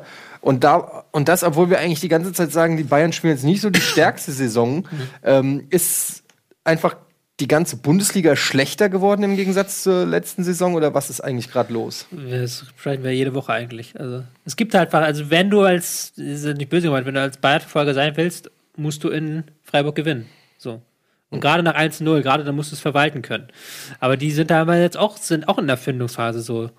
Ähm, taktisch wieder 4-3-3 gespielt, wieder was, ähm, immer wieder was Neues gemacht, beziehungsweise haben sie letzte Woche auch schon gespielt, aber da ist halt auch immer noch nicht so wirklich richtig klar, wie wollen wir spielen. Und da auch die Neuzugänge haben sich noch nicht hundertprozentig in dieses Leipziger Spiel eingefügt dass wir sie aber auch ähm, dieses Leipziger Spiel, also Pressing, immer Gas geben und so weiter und Vollgas Fußball, dass sie aber auch weiterentwickeln mussten diese Saison, womit sie dann auch wieder Probleme haben. Also die sind auch so schwer am Ja, man muss natürlich auch sagen, mit, mit Forsberg und Cater hast du auch zwei Spieler, die ähm, letzte Saison absolute Leistungsträger waren, Begehrlichkeiten international ähm, ähm, aufgerufen haben und jetzt aber diese Saison entweder gar nicht spielen, verletzt sind oder einfach auch nicht in der Form der Vorrunde, äh, der Vorrunde der, Ja. der letzten Saison. Ja, siehst du auch, dass sie zwar einen tieferen Kader haben, aber noch nicht tief genug anscheinend. Wobei, wobei das ist ja auch witzig, mit Bruma hat dann gespielt, der eigentlich auch eine Klasse hat, der aber defensiv halt nicht so auf dem Niveau ist wie Forsberg und auch einfach von den Ideen her nicht das einbringt, was Forsberg. Ich glaube, das fehlt halt, so diese Ideen im letzten Drittel. Ähm, ja, sch schwer, doof. Ja, dann machen wir mal weiter mit ähm, vielleicht der Mannschaft der Stunde ähm, nach den Bayern. Und zwar ist das für mich Bayer Leverkusen, die ähm, ja, in Hoffenheim 4-1 gewonnen haben und wirklich so ein bisschen ähm, die Mannschaft der Stunde sind. Ich finde, ähm, ja, schon auch nach der Hinrunde konnte man das sagen, aber jetzt unter Heiko Herrlich wirklich äh, neben den Bayern so mit die beste Mannschaft der Liga, würde ich fast sagen. Ähm, sind die zweitbeste Mannschaft jetzt. Ich glaube auch äh, in den letzten fünf Spielen in der Formtabelle sind sie auch sehr gut dabei. Das ist halt der äh, Bailey Leverkusen, könnte man sagen, quasi. Der ähm, wieder ein Tor, Assist und 1000 Dribblings beigetragen hat und der damit das Spiel, ähm, wenn man so sagen möchte, gedreht hat. Also das war halt ein, war halt fast schon sein Verdienst, dass die ähm, Leverkusener da wieder mit drei Punkten rausgehen. Ich habe es nicht ganz sehen können, ich habe ähm, nur Ausschnitte sehen können. Ähm, hatte ich das Gefühl, dass ähm, Leverkusen so am Anfang ein paar Probleme hatte. Ähm, dann Bailey so ein bisschen vorgezogen haben auf eine Linksaußenrolle, ähm, der von dort aus dann mehr Zug zum Tor gebracht hat. Und Hoffenheim hat halt ähm, trotz zwei Aluminiumtreffern fehlt ihnen, also vorne fehlt ihnen so die ähm, Torgefahr, also wirklich diese Effektivität, haben halt, machen die Dinger nicht. Und hinten sind sie halt einfach defensiv mit ihren Mannorientierungen zu weit weg vom Gegner teilweise. Also die versuchen zwar an Mannorientierung zu kommen, aber gerade wenn sie selber umschalten, sind sie danach super anfällig. Und das darfst du gegen Leverkusen nicht sein. Also du, gegen Leverkusen darfst du halt die eigene, musst du die eigene Umschaltsituation so ausspielen, dass Leverkusen keinen Gegenkonter spielen darf. Weil dann hat halt Bailey den Platz oder Brandt auf der anderen Seite und spielt dann den entscheidenden Pass. Was ist die Idee dahinter, einen äh, Spieler wie Adam Scholloy in, der, in die Startelf äh, zu beordern, während Spieler, sag ich jetzt mal, wie Kramaric oder Uth, die ja, ähm, ja schon einige Tore geschossen haben und, und auch eigentlich in guter Verfassung waren, auf der Bank sitzen, habe ich, nicht per- hab ich persönlich nicht so ganz verstanden. Gab es da irgendeine taktische, dass man eher so einen Stoßstürmer wie Ja, Scholloy vorne haben wollte? Ich glaube schon. Also ich glaube, wäre Wagner noch bei äh, Hoffenheim, hätte man ihn nicht verkaufen, da hätte er gespielt, weil das ist halt so ein Spiel für ihn gewesen eigentlich, weil gegen Leverkusen willst du halt auf keinen Fall Ballverluste im Mittelfeld. Du willst eigentlich, dass möglichst häufig Bender da hinten den Ball haben und dass der Ball eigentlich die Mittellinie so selten wie es geht überquert, weil wenn du einmal Bailey und Brandt in irgendwie Räume bekommst oder auch Volland, dann ist das Ding aus, dann die kombinieren sich dann durch. Und da hat man halt wahrscheinlich gedacht, man überspielt das über Soloy, aber hat dann auch gerade dann in der zweiten Halbzeit nicht mehr funktioniert. Ja. Wo siehst du generell die Probleme von Hoffenheim diese Saison? Abgänge, klar, haben sie noch nicht wieder auffangen können. Sie sind so in der Schwebe. Sie sind halt eine Mannschaft, die eigentlich auf Ballbesitz spielen möchte, das aber nicht hinbekommt momentan und sich halt schwer tut, so mit Plan Bs. Also sie hatten jetzt auch wieder gegen äh, Leverkusen in den Ausschnitten, die ich gesehen habe, hatten sie wirklich, da habe ich allein, ich habe eine halbe Stunde mir angeguckt, drei gute Konterchancen in Überzahl und keine einziges durchgekommen. Das darf halt nicht sein, wenn du selber sagst, okay, wir möchten jetzt mehr auf Konter spielen, wir möchten ähm, eher mal mit einem langen Ball arbeiten oder sowas. Und in diesem Punkt müssen sie einfach sehr viel effektiver werden. Aber sind sie halt momentan nicht. Und Defensive muss man auch sagen, war letzte Saison schon nicht ihre Stärke. Ähm, das haben sie halt ganz gut kaschiert, indem sie dann den Ball sich hin und her geschoben haben. So. Und das müssen sie jetzt ein bisschen ähm, fixen. Da haben sie jetzt auch eine gute Chance, jetzt nächste Woche gegen Bayern mal zu zeigen, dass sie defensiv wieder ein bisschen besser stehen. Ja, also die Mannschaft der Stunde Bayer Leverkusen ebenfalls mit 31 Punkten. Wir können ja mal ganz kurz auf die Tabelle gucken. Da sehen wir nämlich kurioserweise, dass es mittlerweile, ich glaube, sieben Vereine gibt, ähm, die um die Champions League ähm, hier spielen. Ähm, ja gut, sechs äh, Eintracht Frankfurt, Borussia Dortmund, äh, Gladbach, Leipzig, Schalke, Leverkusen. Oh Gott, ey, wenn ich dran denke, was die Eintracht an Punkten hat liegen lassen, wir wären egal. Ähm, ist schon, ist schon krass. Also, ähm, Ach Gott, ich kann mich nicht dran. Ich kann, sorry, ich bin gerade so verliebt in diese Tabelle. Ich kann mich gerade nicht dran satt sehen. Das sieht so geil aus, einfach, dass wir ein Punkt hinter Platz zwei sind. Jetzt stell dir mal vor, wir spielen Champions League. Stell's dir nur mal vor. Ich weiß, es wird nicht passieren, aber stell's dir mal vor. Wie viel kriegt man, wenn man in der Champions League spielt? 50? Ich weiß es gar nicht. Ein paar Millionen. Ah, nicht, nicht, wenn du. Also nicht fix, wenn du weit kommst, kriegst du 50, ja. Aber Erste fix. Runde Champions League kriegst du aber auch schon 15, 20, 20, 30. Googles mal, aber das 30, kriegst du schon ordentlich. Also. Ach, es wäre so geil.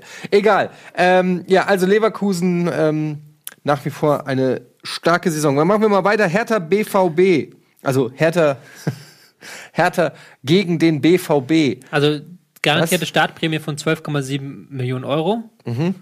Pro Leistungsprämie 1,5 Millionen für Sieg. Und wenn du weiterkommst, Achtelfinale nochmal 6 Millionen. Ja, und dann geht's so weiter. Schön, schön. Aber 12,7 Millionen, das ist schon wirklich ein Transfer. Ja, das, Oder, ja. ja das ist, das ist ein ziemlich geiler Transfer. Geil. Und dann noch Stadien voll immer. Ja. TV oh. Hey, da, oh Gott, ich will gar nicht dran denken. Egal. Ähm, Hertha gegen BVB, eine äh, Partie, die ähm, ja der BVB bestimmt hat, hm. aber trotzdem nicht für sich entscheiden konnte. Ähm, wie hast, wie hast du das gesehen? Du hast, bist ja so ein bisschen ähm, kritisch mhm. gegenüber ähm, dem neuen Stöger BVB. Ich finde eigentlich, das sah eigentlich ganz gut aus, was die da abgeliefert haben. In der zweiten Halbzeit fand ich. Also in der ersten Halbzeit war es ein sehr zähes Spiel, fand ich. Da ist wirklich nicht so viel passiert. Ist halt tatsächlich, wie man sich eigentlich da gegen Stöger vorstellt. Da ist jetzt nichts dabei, was man, äh, was irgendwie ein offensiver Überzahl, Überzahlspiel, was man da sehen möchte. Ähm, Hertha mit einem sehr schönen Spielzug zum, ähm, zum Tor. Also da haben sie wirklich dann nochmal über den rechten Flügel richtig Gas gegeben. Ja, in der zweiten Halbzeit fand ich es besser von, von, ähm, von Dortmund. Sancho hat dann wirklich aufgedreht, hat dann auch wieder, hat dann auch mehr Unterstützung bekommen auf dem Flügel. Ähm, Guter Schürle, als er dann nicht mehr am Sturmzentrum spielen musste, als Isaac dann kam und Schürle so eher aus, auf dem Flügel oder aus einer tieferen Rolle auch kommen konnte, fand ich ihn auch stärker. Im Sturmzentrum fand ich, ich finde, Schürle ist nicht der richtige Mann, um im Sturmzentrum zu spielen. Ich sage es hier ganz freundlich, wie ich immer bin.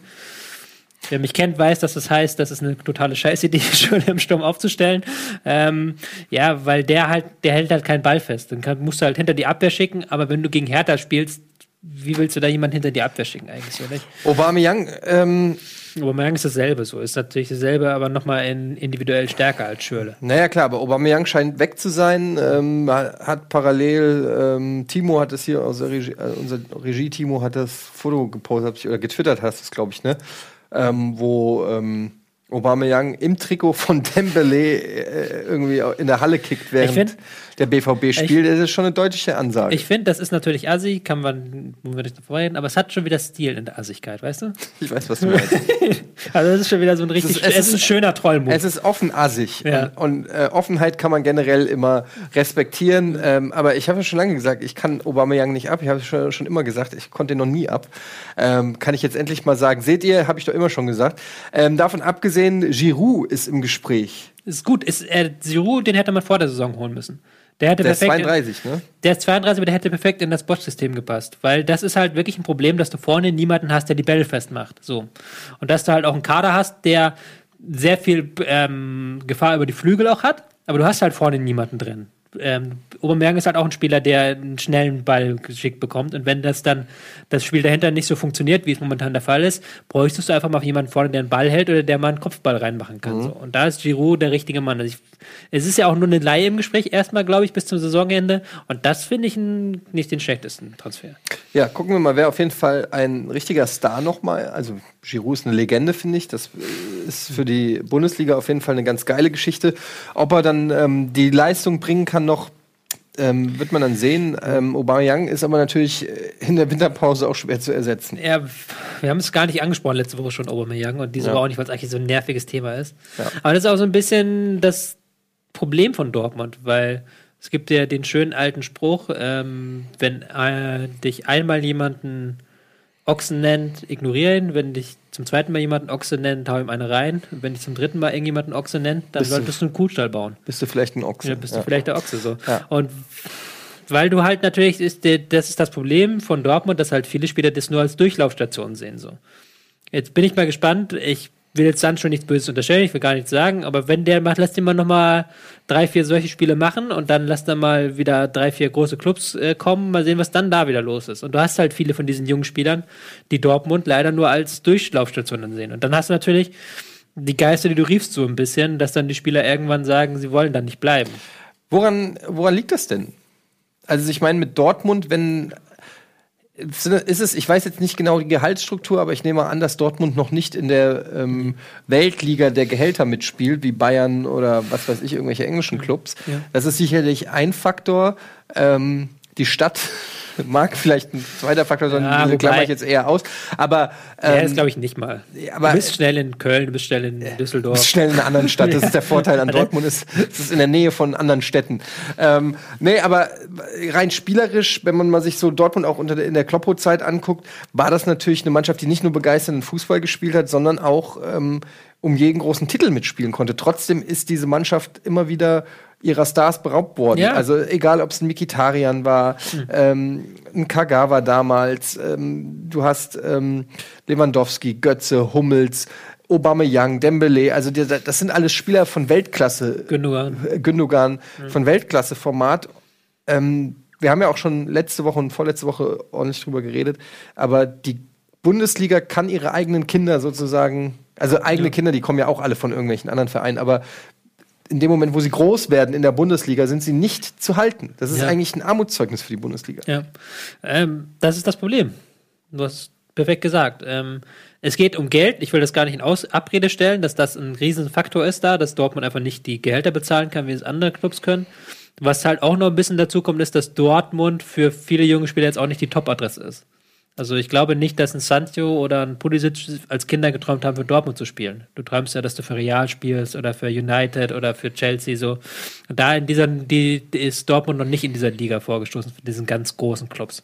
Aber es geht natürlich in erster Linie ums Geld. Also Aubameyang verdient jetzt bestimmt mehr, in, ordentlich mehr in London. aber wie viele Lamborghinis brauchst du denn? Ja, aber du hast ja dann auch noch, das ist ja nicht nur seine eigene Entscheidung, der hat ja dann wahrscheinlich fünf Berater, der hat eine Familie dahinter. Die haben wir auch alle schon Lambo. Ja, die haben alle Lambo, aber das ist das Problem mit Reichtum. Du willst einen zweiten Lambo haben und dann ist der Lambo da hinten auch noch ganz schick. Und dann willst du noch einen Lambo haben, so weißt du? Ja. Das ist ja, das ist ja das Problem. Ja, es ist auf jeden Fall echt, also ich, für Dortmunder ähm, natürlich echt hart, dass sie immer tolle Spieler entdecken. Mhm. Ähm, aber wirklich mittlerweile ein Ausbildungsverein sind für, ähm, für, die, ganz die, für die ganz Großen. Und ja. dass sie sich jetzt auch immer stärker dahin entwickeln. Da muss man dann auch irgendwann die Frage stellen, okay. Aber also, du wirst es nicht verhindern können, solange die äh, finanziell, das finanzielle. Ja gut, du kannst auch andere Wege gehen, so. Ja. Ja, aber das ist, ich finde den Weg nicht falsch von Dortmund, aber es ist dann natürlich, die, die Limitierung dieses Weges ist dann halt, dass die Spieler die alle paar Jahre wegbrechen. Ja. Gut, jetzt haben wir noch zwei Spiele. Ähm, wir, äh, wir, machen schnell Schalke Hannover. Äh, können wir relativ kurz fassen eigentlich. War jetzt auch nicht so eine geile Partie, fand ich. Ähm, Leon Goretzka komplett ausgepfiffen.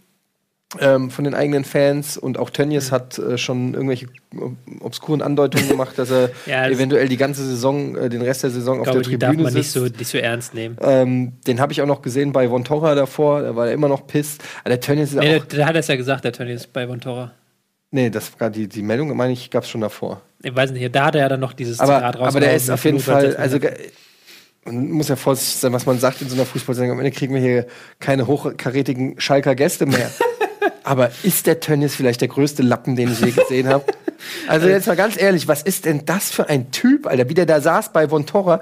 Ich hätte ihm am liebsten äh, ja, gut, okay, das sagst du jetzt, aber es ist auch ein komisches Zitat so, weil die, die, der, der verlängert den Vertrag. Hast du den mal gesehen in Tennis? Ich, ja, ich hab schon gesehen. Das ja. ist 1000 Prozent pure Arroganz, der Typ. ja. Der, also, es ist doch kein, jetzt mal rein fachlich, ist einfach mal rausgesprochen. aber das ist doch, der ist doch kein sympathischer Mensch. Hast du den? kenne ich viele Schalker, die dir zustimmen würden, tatsächlich. Da, jeder Mensch müsste einem dazu stimmen. Das ist einfach Menschenkenntnis. Ist doch scheißegal, für welchen Verein er ist. Er ist ja wirklich ein, eine, ein Lulli, der Typ, ey. Egal, sorry, ich komme vom Thema. Es geht eigentlich gar nicht darum, hier Menschen einzeln zu bewerten. Aber wenn man schon mal so eine Luftpumpe sieht, dann muss man es auch schon, muss man es auch schon mal benennen. Also, das ist wirklich einer. Wenn er nicht so viel Geld hätte, dann würden wir den im Dschungelcamp bald sehen. Übrigens, weißt du, was lustig ist? Gehe ich auf transfermarkt.de, der meistgesuchter Spieler, Ansgar Brinkmann. Wegen Dschungelcamp. Wegen Dschungelcamp. Wenn ich den eingebe, kommt wahrscheinlich als allererstes Transfermarkt.de. Ne, der weiße Brasilianer, Alter. Das ist äh, jeder Eintracht-Fan. Äh, ein, äh, ist Ja, als allererstes Spielerprofil ja, auf Transfermarkt. Da, die wissen, wie man es macht, nicht? Das ist echt smart, aber äh, jeder Eintracht-Fan kennt natürlich Ansgar Brinkmann. Ist egal. Ähm, wo sind wir jetzt stehen geblieben? Bei, Schalke, gegen Hannover. Ey, ist auch wieder so ein Ding. Was? Genau. Ja, wenn du als Schalke Zweiter werden willst und gegen Hannover 1-0 führst, dann darfst du das Ding nicht so aus der Hand reißen. Wir sind ja quasi noch Zweiter. Die sind nicht mehr Zweiter, Leverkusen ist Zweiter, oder? Ja, sind punktgleich. Ja, punktgleich, aber trotzdem, also das ist wieder so ein, so ein blödes Ding gewesen. Wobei Hannover hat das wirklich gut gemacht, hat dann ähm, taktisch nochmal umgestellt auf ein offensiveres System. Ähm, aber trotzdem, also dass, dass du dann in der 85., in der, nee, 86. dann das 1-1 durch Nik- Niklas Füllkrug. Nee. Ja. Wollten uns kurz halten zu dem Spiel. Ich kann auch gar nicht so unendlich viel dazu sagen. Ja, ich kann auch es dazu nicht sagen, so dass Harit äh, überragend gespielt hat. Dann ähm, an einiger Zeit wieder Spricht man den Harit oder Hari? Hari? Nee, nicht Harit. Harit, glaube ich schon. Ah. Äh, ein toller Spieler. Ähm, da bin ich mal gespannt, das ist der nächste, den, den sie nicht halten werden. Ähm, und Piazza mit seinem ersten Torschuss in der Bundesliga ein Tor geschossen, kann man vielleicht auch mal erwähnen. Ansonsten ähm, Leon Goretzka schwach zur Halbzeit ausgewechselt. Mehr gibt's eigentlich auch groß nicht. Er war auch verletzt, muss man dazu sagen, nicht? Also ist ja gerade erst wiedergekommen. Jetzt Würde geht's jetzt, jetzt, äh, Chat streitet sich, ob Watzke besser ist als Tönnies. Ich sag ey, ey, ganz ehrlich, Watzke hätte ich auch nicht gern als Schwiegervater, aber der Tönnies ist echt noch mal eine ganze, einfach was Sympathie angeht. Das ist natürlich sehr subjektiv, aber eigentlich nicht. Eigentlich ist es objektiv. Wir können uns alle darauf einigen, dass äh, zum Beispiel, was weiß ich, Jimmy Kimmel ist ein sympathischer Typ. Deshalb hat er auch eine fucking Late-Night-Show. Weißt du? Clemens Tönnies wird niemals eine fucking Late-Night-Show haben. Keiner wird Late-Night mit Clemens Tönnies sich angehören. Never. Auf keiner, nirgendwo. Aber mit, mit Watzke würde ich das schon Mit gucken. Watzke schon eher. Der hat so noch so ein bisschen Craig Ferguson-mäßiges, so nach hinten, ja, so ein bisschen Aki-mäßig. So. Late Night mit Aki geht noch. Geht noch. Aber mit Clemens Tönnies never ever. So, jetzt kommen wir noch ähm, zur Taktikanalyse von Mainz gegen Stuttgart. 3 zu 2. Ja. Was haben wir denn? Das ist da? Du, eine- hast- dass du ausgerechnet eine- diese Partie für die, für die Taktik Ja, weil wir, die, weil wir äh, Mainz und Stuttgart öfters nicht besprochen haben, habe ich gedacht, ähm, machen wir da mal eine kleine Taktikanalyse zu. Wobei ich eigentlich einfach nur ein populäres Konzept einfach mal noch populärer machen wollte. Eigentlich ist es nicht populär. Ähm, ist von meinem Kollegen Martin Rafelt und das ist ein, ein Konzept, das alles erklärt im Fußball quasi. Oha. Ähm, es ist, weil ich liebe es, ich liebe es ja immer, wenn du so Taktikkonzepte hast und die dann so einfach runterbrichst, dass sie, dass, dass selbst du sie verstehst, Etienne. Dass selbst du hier sitzt und dir Das- denkst, wow, ja, das ist easy. Ähm, wenn du VfB Stuttgart bist und du spielst mit einem 4-4-2, dann hast du ja zwei Sechser, auf gut Deutsch genannt, die gute alte Doppel-Sechs. Mhm. Ähm, was du idealerweise haben willst auf der Doppel-Sechs, ist ein Jäger und ein Sammler. Das Also, ist eine, ja. die ideale, ideale Kombination. Also einer, der zerstört sozusagen, der die Räume stopft, der andere, der den Ball fordert und verteilt. Ja, nicht ganz. Also wir sind jetzt gerade eher gegen den Ball quasi. Du willst so. also quasi einen haben, der, Stress macht der der andere. rausgeht hier, Okay. in der Taktikanalyse gerade zu sehen, der rausgeht und den Raum vorne, aber und du willst einen haben dahinter, der Abfängt. der quasi die Bälle aufsammelt, wenn dann ein Fehlpass kommt, der sammelt quasi. Ein Und dann Jäger. umschaltet. Und dann, genau, und dann umschaltet quasi. Also, der, das ist das Ideale. Das hatten wir damals bei Dortmund, gab es das, gab's Mhm. das ganz stark. Da hattest du ähm, ähm, Shahin, Bender. Mhm. Shahin ist immer etwas tiefer geblieben, hat dann gesammelt und Bender ist immer rein da und hat dann den Mhm. Jäger gespielt. Ähm, jetzt, hatten, jetzt war das Problem bei, ähm, bei den guten Stuttgartern. Die Stuttgarter haben mit Askasiba auf der 6 gespielt. Ein wilder Argentinier, der auch wirklich auch einen Drang nach vorne hat, auch wirklich in die Zweikämpfe geht. Und ähm, Christian Gentner, ein wilder Deutscher, der auch mal nach vorne in die Zweikämpfe geht. Ähm, was dann zu dem Problem führt, wenn du halt eine Doppel-6 spielst, musst du halt wirklich so eine Aufgabenteilung hinbekommen. Und ich hatte das Gefühl, dass ähm, Stuttgart das in der ersten Halbzeit nicht geschafft hat. Ähm, da ist dann wirklich Mainz immer wieder in diese Räume vor der Abwehr gekommen, weil beide Spieler ein bisschen zu weit rausgerückt sind. Und das ist dann halt dieses Problem, wenn du halt die, die Spielertypen nicht ganz in die Formation passen, die du spielen willst. Ja. Ähm, Mainz mit zwei Toren wieder von Muto. Ein Traumschuss und dann einen so einen komischen Abpraller. Der hat äh, eine, ich sag's deshalb, weil äh, ich ihn natürlich vor ein paar Wochen verkauft habe bei Comunio ähm, und dementsprechend ähm, blüht er jetzt auf. Ähm, auch wichtige Punkte für Mainz im Abstiegskampf. Haben auch Stuttgart dadurch jetzt wieder so ein bisschen mit unten reingezogen. Ähm, Gomez äh, hat jetzt noch nicht irgendwie groß, ist noch nicht groß in Erscheinung, sondern ist, glaube ich, auch verletzt ausgewechselt worden. Ja, ähm, hat einen, hat einen abbekommen zwischendurch, Ja. aber ich glaube, es ist nichts Schlimmes. Ähm, ja, also es ist noch nicht wieder ganz das Ding, aber letzte Woche hat es besser geklappt als diese Woche. Es ist wieder diese Stuttgarter Auswärtsschwäche. Ähm, 4-4-2 in der ersten Halbzeit, in der Pause haben sie dann auf Dreierkette umgestellt, das war dann defensiv zumindest besser, aber Mainz war halt wirklich vom ersten Moment an da. Ich fand auch, die hätten das Ding schon früher entscheiden müssen. Also das 1-1 zur Pause war halt wirklich ähm, ein bisschen Glück, weil Zieler dann zwei Bälle perfekt gehalten hat in der ersten Halbzeit. Dann hat Zieler dummerweise zwei Bälle durchgelassen, um das halt wieder auszugleichen ein bisschen. Ähm, und ich fände das schon ein verdienter Sieg für Mainz, die auch, glaube ich, 23 Torschüsse oder sowas hatten, was halt wirklich eindeutig, eindeutig auf ein Tor ging, das Spiel. Gut, dann haben wir, glaube ich, haben wir alles? In Gladbach gegen Augsburg haben wir noch. Ich muss gestehen, ich habe die Partie nicht gesehen. Ähm, ja, ich habe nur die Zusammenfassung gesehen von Gladbach gegen Augsburg, deshalb könnte ich jetzt irgendwie auch nicht so viel dazu sagen, außer Hazard sind mit einem mit einem sehr guten Spiel. Ähm, aber es war wohl ähm, Ginter, also ein Tor nach der Ecke wieder. ja und ähm, es war wohl nicht so eindeutig, war wohl ähm, Gladbach schon besser, aber Augsburg war jetzt auch nicht komplett unterlegen. Also sehr viel mehr als so ein paar Floskeln kann ich jetzt leider auch nicht raushauen, Nee. weil ich es halt auch nicht gesehen Müssen wir auch habe. mal einfach ehrlich sein und dir Ähm, zugeben, so. Bei mir zu Hause ist halt wirklich Government Shutdown ausgebrochen, Frau krank, Kind krank. Government Shutdown. Da, da geht nichts gegen nichts mehr und deswegen habe ich es nicht ganz geschafft. Dieses, was ich montags immer gucke, ich immer noch ein, zwei Spiele nach, das habe ich diese Woche nicht geschafft. Es tut mir sehr leid. Ich gebe offen zu. Ich habe versagt in meinem Es Leben. gab zwei ähm, strittige Schiedsrichterentscheidungen von Bibiana Steinhaus. Mhm. Ähm, einmal ein äh, Foul ein bisschen hinter der Mittellinie, wo Raphael mehr oder weniger allein aufs Tor ähm, zugegangen wäre.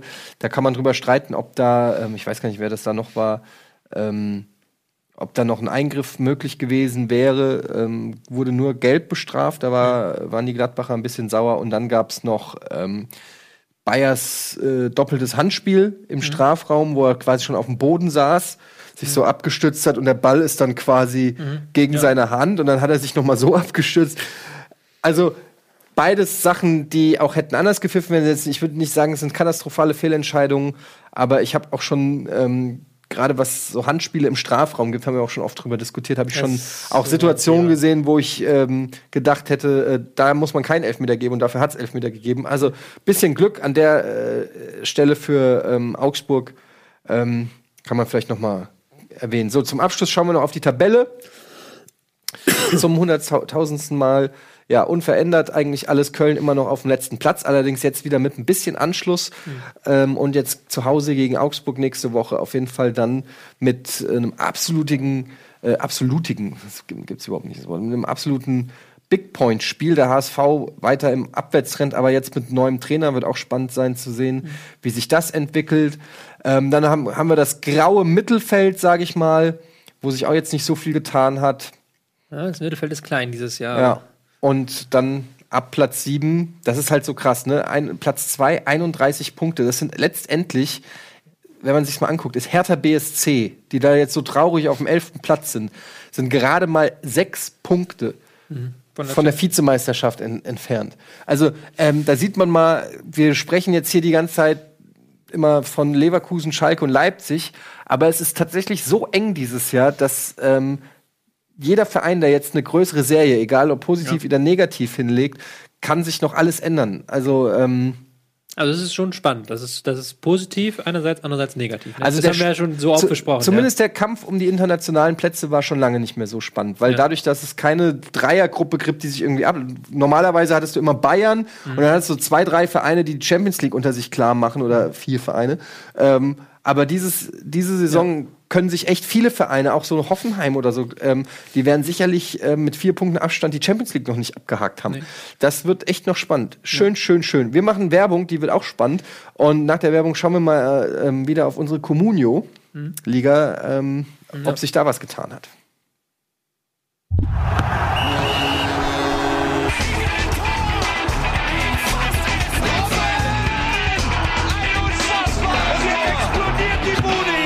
Kritisiert mir denn nicht zu viel. Das ist ein guter Mann.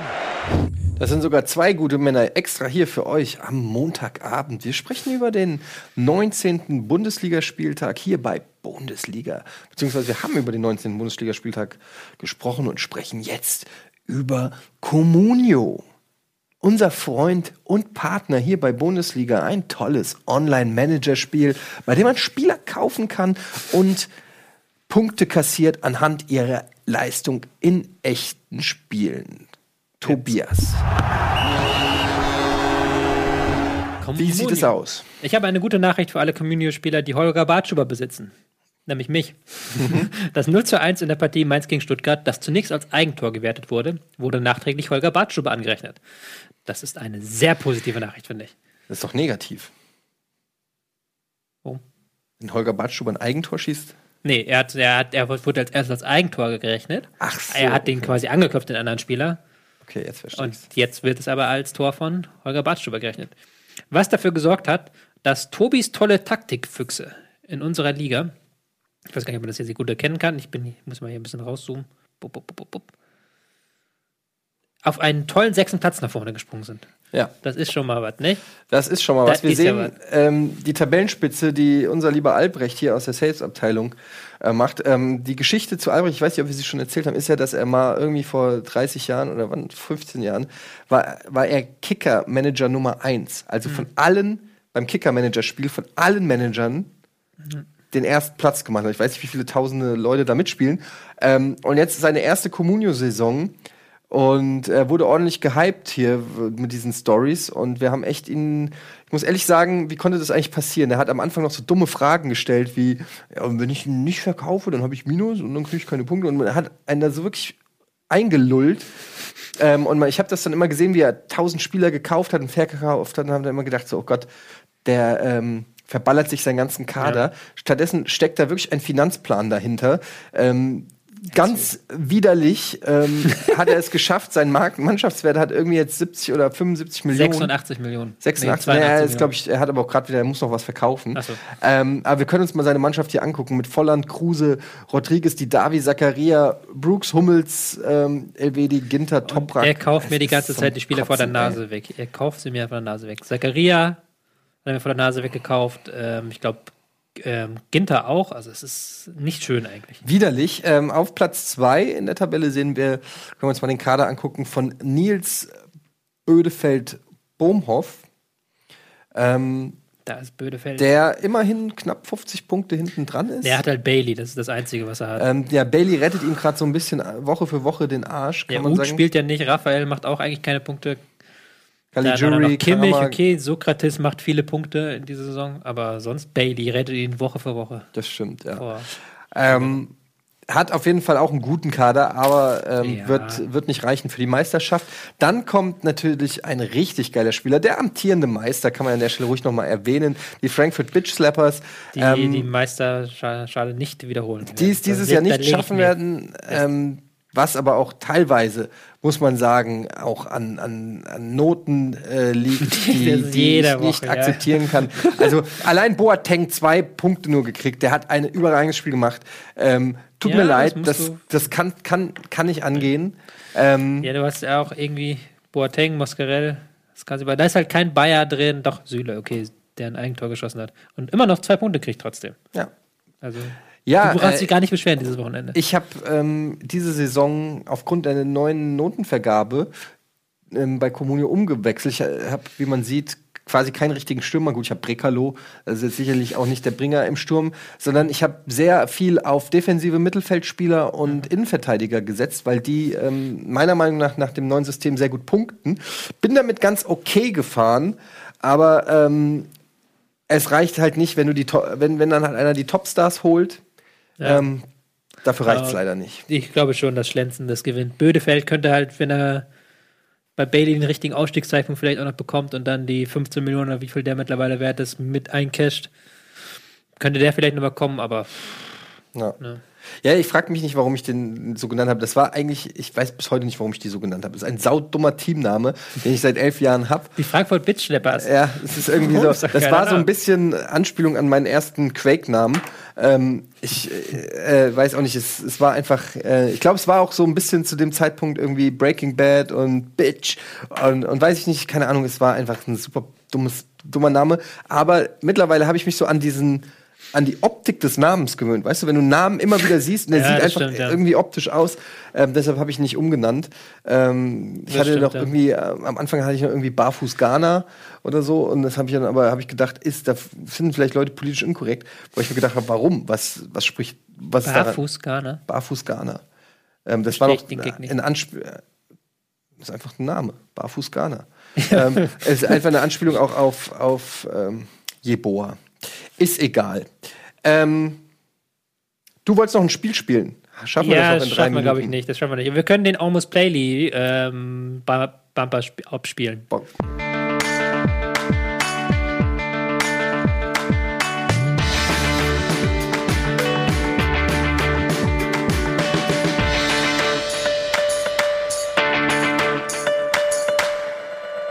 Ja, wir spielen Anno Domini Fußball. Das hat mir nämlich ein ähm, netter Fan zugeschickt vor, ich glaube, einem Jahr mittlerweile. Und ich habe mir versprochen, dass wir irgendwann mal spielen. Und ich dachte, da wir heute zu zweit sind, kommen wir vielleicht dazu. Ja, was muss man machen? Lass mal kurz mal drei Karten spielen. Drei weiß überhaupt Karten spielen. Also, äh, das ist ein Spiel, das auf den Karten stehen Ereignisse. ja. Zum ja. Beispiel Paul Breitner. Ja, sowas kannst du mit Nils spielen. Ich, Paul Breitner spielt Sergeant Stark in Peter Schaumonis Westernfilm Potato Fritz.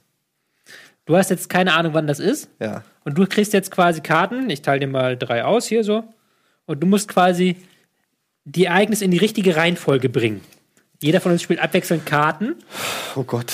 Und wenn, leg mal eine Karte, wo du denkst, das, das war vor Paul Breitner spielt Sergeant Stark in Peter Scharonis Westernfilm. Pelé beklagt sich in einem Werbespot darüber, dass unter Fußballern in der Garderobe nie über Erektions äh, Erektionsstörungen gesprochen werde. Darf ich auf die Rückseite gucken? Nee, da steht ja das Ergebnis drauf.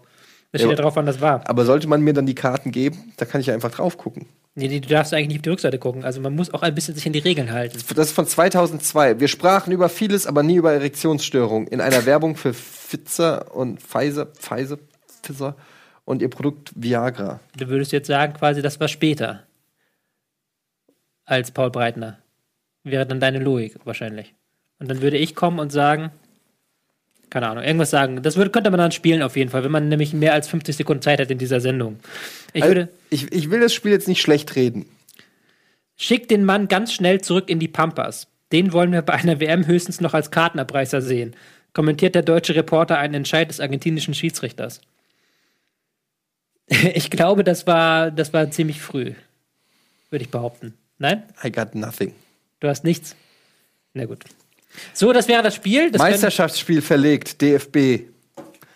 Wegen, diese, wegen dieses gefälschten Telegramms reist Karlsruhe nicht zum Halbfinale um die deutsche Meisterschaft an. das war drei, in den 30ern, glaube ich, irgendwann, oder? 1903. Drei, oh, so früh doch. Ja, habe ich damals noch gesehen in 4K.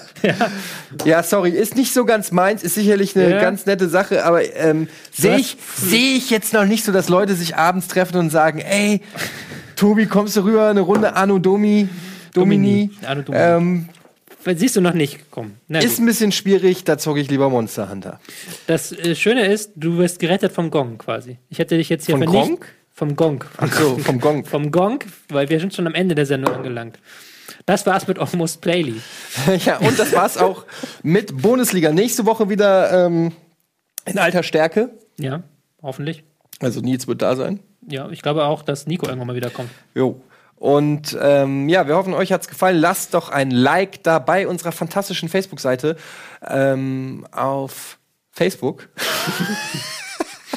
Und ähm, außerdem, wenn ihr das Ganze per Podcast hört bei Spotify oder iTunes, dann könnt ihr natürlich auch da ein Sternchen, ein Like, einen Daumen nach oben oder was auch immer geben. Das hilft uns natürlich insge äh, ins Geheim, in, ins ganz besonders. Unglaublich weiter. unglaublich. Jetzt geht es weiter mit Dragon Ball irgendwas. Viel Spaß. Eure Bundesliga-Moderatoren Etienne Und Tobi. Pow, pow,